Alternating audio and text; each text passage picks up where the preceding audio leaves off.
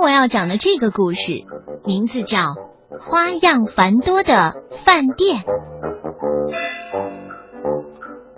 有一天呢，两个胖胖的年轻人去大山里打猎，他们在山里跑了一整天了，却什么也没有抓到。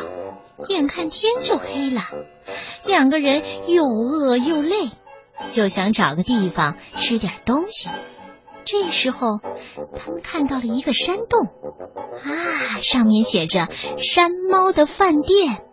哦哦，下面是“欢迎光临，各位请进，不必客气”。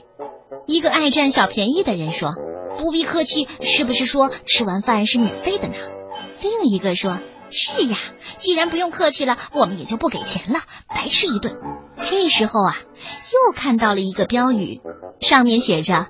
我们特别欢迎胖胖的年轻人，本店要求特别多，请多多忍耐。你你看，最欢迎胖子，不就说咱们俩吗？哦，要求很多嘛，什么意思啊？是不是客人多，上菜慢，需要等呢？前面那个人不耐烦的说：“哎，不管了，不管了，咱们赶紧去吧。”往前走，又有一个门。门上又写着一句话：“请在这里梳理头发，并抹掉鞋子上的泥。”一个人说：“哟，伙计，看来这里面吃饭的人还挺讲究的呢。”又进了一个门，上面写着：“请您摘掉帽子，脱下大衣和鞋子。”这就怪了，为什么要脱衣服呢？这两个年轻人，其中一个说了：“这么大的饭店，里面一定有空调，很暖和。哎，脱就脱吧。”于是啊，两个人脱了衣服，又进了一个门。这门还挺多的。这个门上写着：“请在身上涂上奶油和香水，马上就可以吃饭了。”两个人虽然感觉很奇怪，但是还是涂上了奶油。涂香水的时候啊，一个人大喊。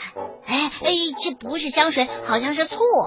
另一个说：“嗯，我也闻到了，可能是装错了吧。”这时候啊，他们又看到了一个标语：“请再撒点盐。”下面就是烤箱，饭菜马上就好。这到底是什么样的饭店呢？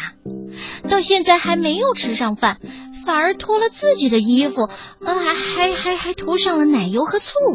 一个年轻人对他们说：“哎呦，这个饭店不是请我们吃饭的，是要把我们做成饭菜。”两个人吓得哆哆嗦嗦的，赶快往回走。这时候啊，听到有人大喊：“快来啊，马上就可以吃饭了！”可这两个胖胖的年轻人不敢回头了，一口气逃走。个饭店是不是传说中的黑店呢？如果两个年轻人不那么爱贪便宜，多动脑筋想一想，为什么要求这么多的话，我想他们俩就不会上当了。